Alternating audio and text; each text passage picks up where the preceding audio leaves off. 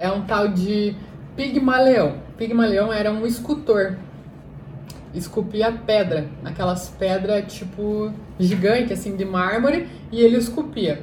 E aí é um mito isso, tá? Aí ele falava que ele não esculpia um desenho da pedra, que ele olhava para a pedra e ele já enxergava o que tinha dentro dela. Ele só tirava o que não fazia parte dela. Então, e aí uma vez ele pegou e fez uma mulher, uma estátua de uma mulher, e ele se apaixonou por essa mulher. Ele olhou assim, achou ela perfeita e se apaixonou pelaquela mulher. Aí ele foi falar com o Deus do amor, não sei o quê, e o Deus do amor deu vida a essa mulher. Só que ele não criou essa mulher, ele tirou ela de dentro do mármore. E aí, só que ele tinha uma visão muito clara disso. Ele não tentou esculpir ela da maneira como ele achava certa. Ele olhou, teve aquela visão e simplesmente tirou o que não fazia parte dela.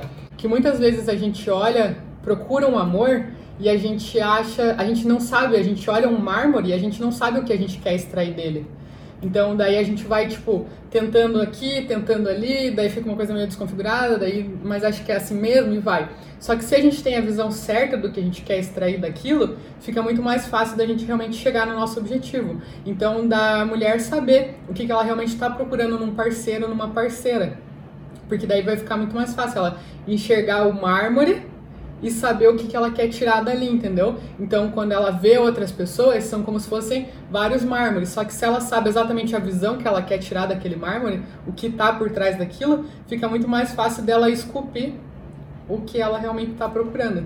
Então, dela saber o que, que ela quer, ter essa visão antes de sair lapidando qualquer mármore e aceitar as coisas, entendeu?